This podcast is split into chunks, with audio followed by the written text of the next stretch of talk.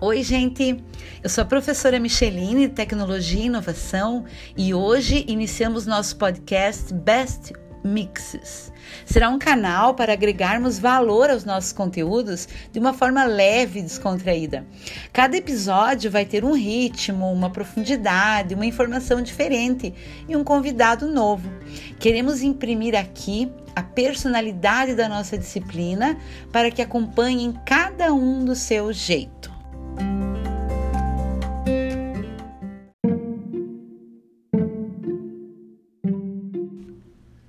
Para ilustrar o processo de design thinking sobre o qual temos falado, eu gostaria de contar a vocês uma história sobre o design thinking em ação.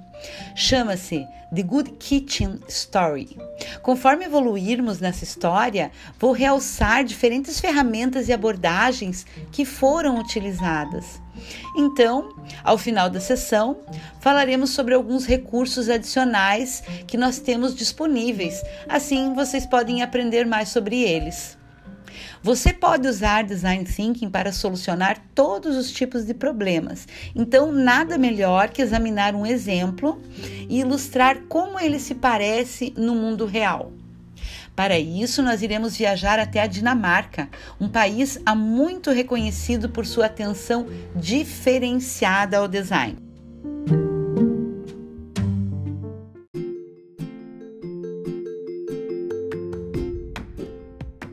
Os dinamarqueses, assim como outros cidadãos da maioria dos países desenvolvidos, reconhecem que o envelhecimento de sua população apresenta muitos desafios.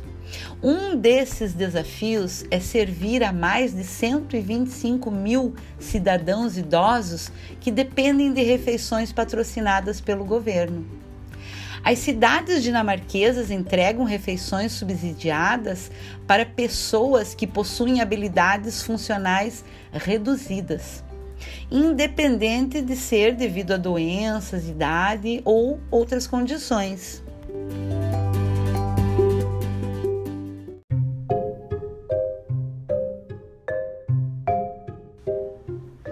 Muitos desses idosos têm desafios nutricionais e uma qualidade de vida pobre, simplesmente porque não comem o suficiente.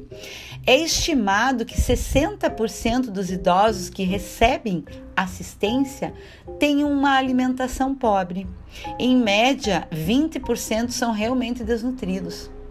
Em resposta a esse crescente problema social, a cidade de Rusto Brown decidiu dedicar esforços à melhoria do serviço de alimentação aos idosos e convidaram a agência de inovação dinamarquesa Het Bloom para trabalhar com eles e descobrir como melhorar a nutrição em sua população idosa. Inicialmente, a liderança municipal enxergou o problema como algo simples. Para que os idosos comessem mais, era preciso apenas melhorar o menu atual e queriam que a Het Bloom perguntasse aos clientes idosos sobre suas preferências de cardápio. Esse é um grande exemplo de como estreitar a definição do problema a ser resolvido pode direcionar uma porção de inovações antes mesmo de começar. A oportunidade acabou sendo algo muito maior. E o que o Hatblum acabou produzindo foi muito mais do que apenas um novo cardápio. Foi um serviço de refeições completamente redesenhado que ofereceu mais qualidade, mais flexibilidade e mais escolhas.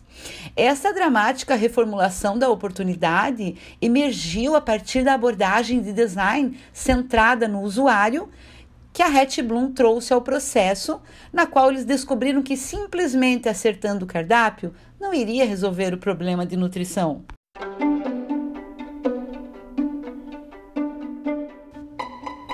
A Het Bloom utilizou o mapeamento da experiência para registrar a experiência dos idosos do início ao fim.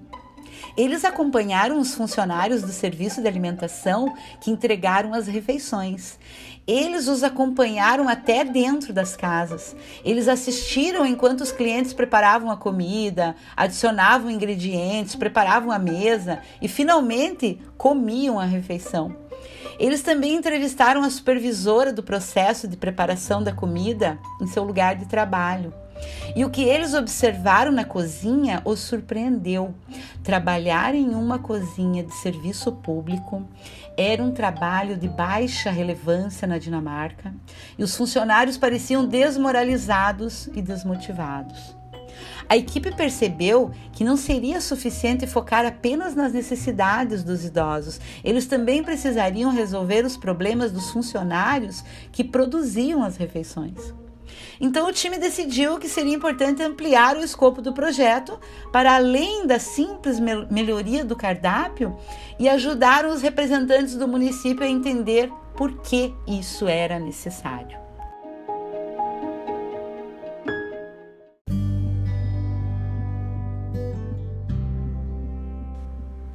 Vamos observar alguns detalhes de como eles fizeram isso.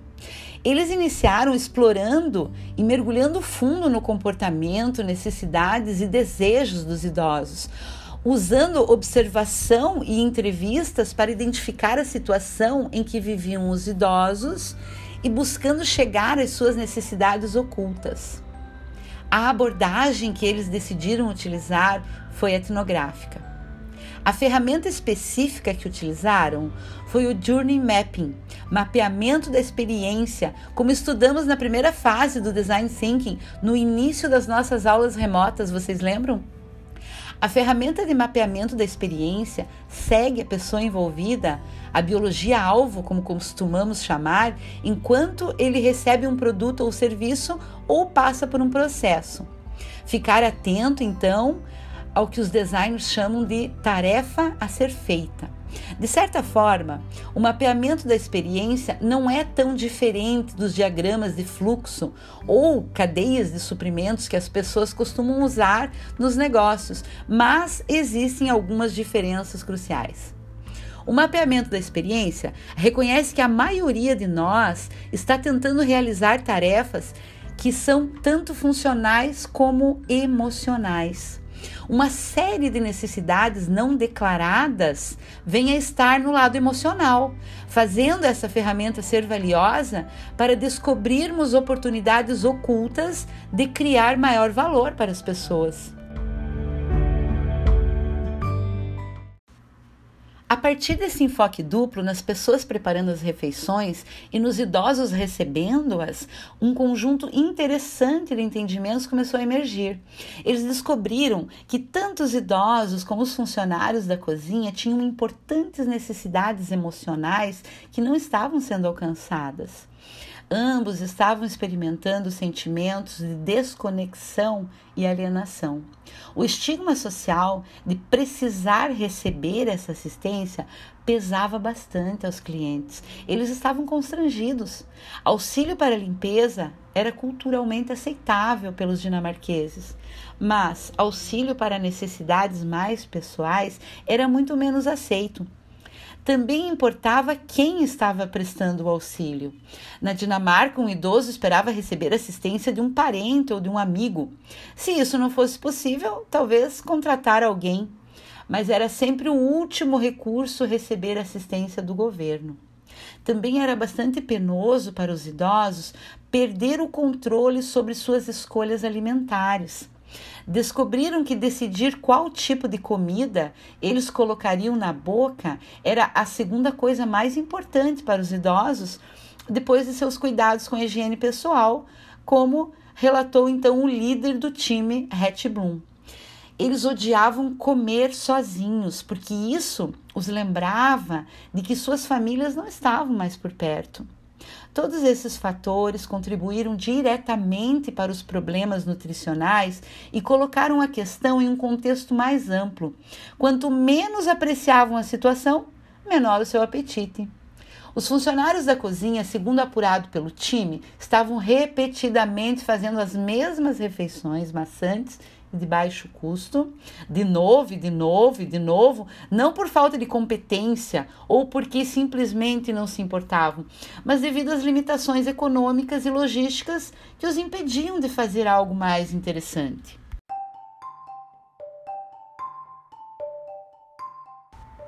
Entretanto, o time também descobriu aspectos positivos.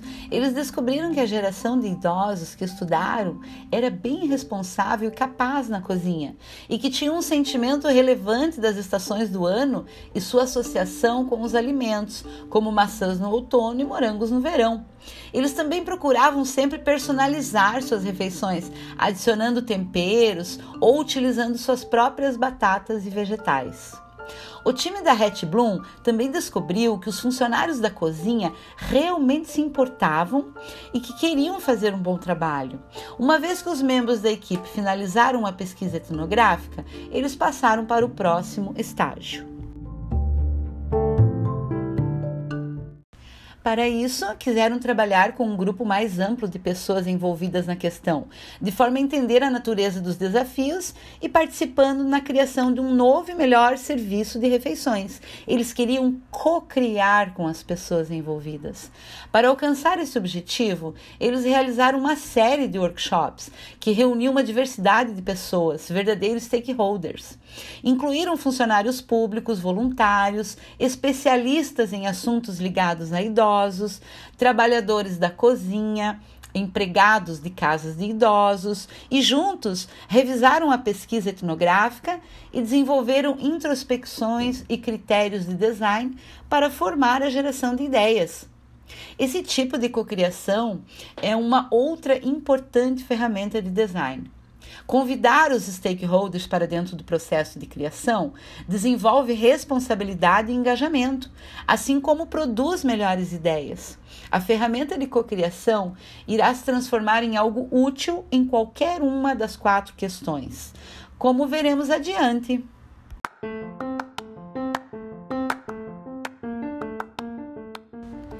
Na segunda questão, Hatch Bloom utilizou um processo de brainstorm no qual os facilitadores utilizaram analogias como gatilho para auxiliar na mudança do modelo mental do serviço de refeições, ao passo que eles geraram ideias. Os facilitadores pediram aos participantes que pensassem na cozinha como um restaurante disparando então o processo criativo. Os funcionários da cozinha deveriam ser os chefes. E se eles eram os chefes, quem seriam os garçons? Isso começou a trazer ideias à discussão, como a condição dos veículos utilizados para entregar as refeições.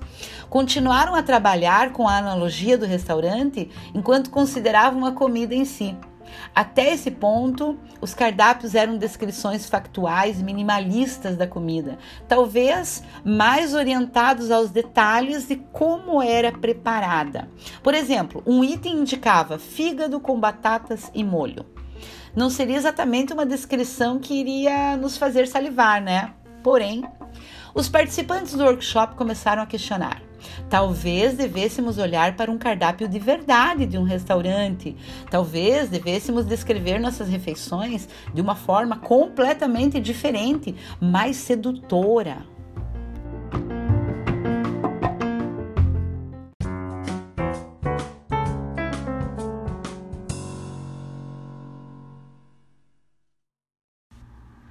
O terceiro workshop os levou ao próximo estágio e continuou a enfatizar a ferramenta de design cocriação. Mas dessa vez, a cocriação foi utilizada para testar ideias ao invés de produzi-las.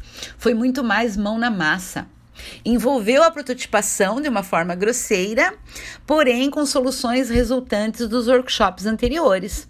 Por exemplo, a Hatch Bloom trabalhou com os participantes em três diferentes versões de cardápios. Perguntaram a eles quais haviam gostado e como se sentiam a respeito de vários aspectos. As cores que mais agradavam e se preferiam fotos ou desenhos. Utilizaram uma ferramenta de design chamada visualização para fazer essas diferentes opções mais reais aos participantes. A visualização é uma das ferramentas essenciais de design. Não é somente desenhar, uma habilidade que muitos de nós não têm. É a respeito do uso do imaginário para fazer de uma ideia abstrata algo mais real, mais concreto, de forma então que seja mais visível, claro e compreensível para as outras pessoas. Hatch Bloom não falou às pessoas sobre as diferentes opções, eles mostraram a elas as diferentes opções. E então passaram a avaliar o que funciona. Testaram protótipos com diferentes combinações e meios de apresentar a comida aos clientes reais. Aprenderam a partir desse conjunto inicial de experimentos, resultando em um segundo projeto com algumas breves modificações no desenho das embalagens que permitiu a oferta de refeições mais modular, quando composta de forma separada ao invés de misturada. O processo também rendeu novos uniformes aos funcionários e um novo nome, The Good Kitchen, que refletiu as aspirações de todos.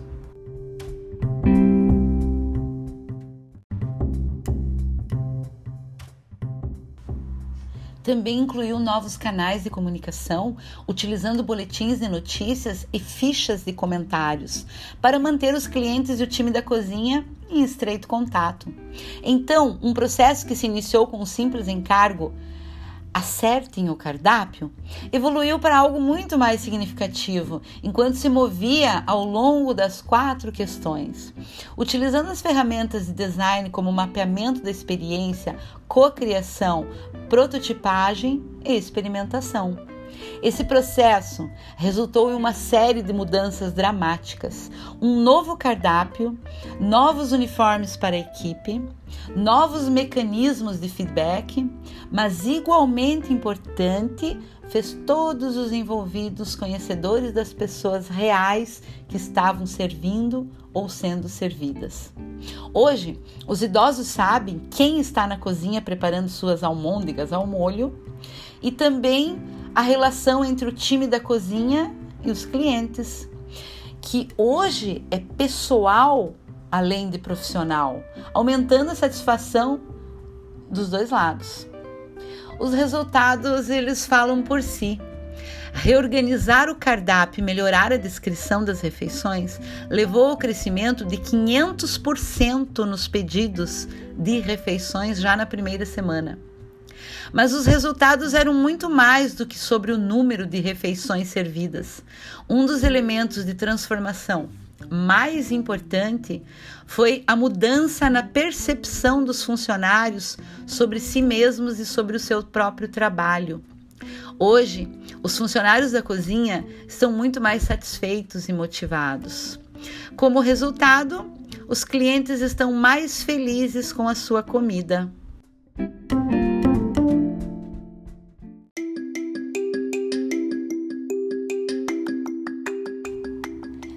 Você tiver orgulho profissional, você também irá preparar boa comida. A diretora da Good Kitchen, Annie Mary, relatou: boa comida tem que vir do coração. Na história da Good Kitchen, estamos falando a respeito de algo mais do que simplesmente desenvolver um novo conjunto de produtos ou serviços. Estamos falando sobre inovar todo o modelo de negócio. No próximo episódio, teremos o time todo de tecnologia e inovação, professores Tiago, Marcelo, Felipe, Rodrigo e eu, num bate-papo informal falando a respeito da visão de cada um sobre a importância da inovação do modelo de negócio. Não perca!